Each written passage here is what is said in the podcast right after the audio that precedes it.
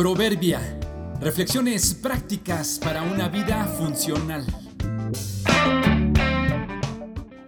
Julio 22. Invencible. Cuando se entiende lo fugaz de la vida, se aprecia mucho más. Crecimos rodeados de superhéroes.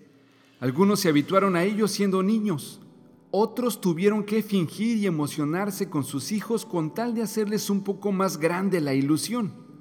Los hay con poderes para transformar las cosas, que pueden volar, ser invencibles, morir y volver a la vida, teletransportarse. Algunos suponen haber nacido con sus poderes, otros los adquirieron por experimentos o contacto con algún animal.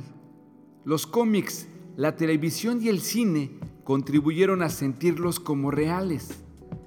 Pero cuando nos detenemos un poco a analizar las escenas y los poderes de nuestros personajes, todo pierde su encanto y en realidad resulta absurdo y hasta tonto pensar que pudiéramos creer que eso pueda ser real.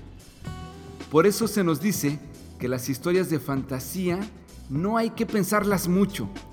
No le busques sentido o lógica, solo disfrútalas e ilusiónate un poco. Aunque sabemos que los superhéroes son de fantasía, por ilusión, falsa esperanza o por ignorancia, todos guardamos un poco de heroísmo dentro de nosotros.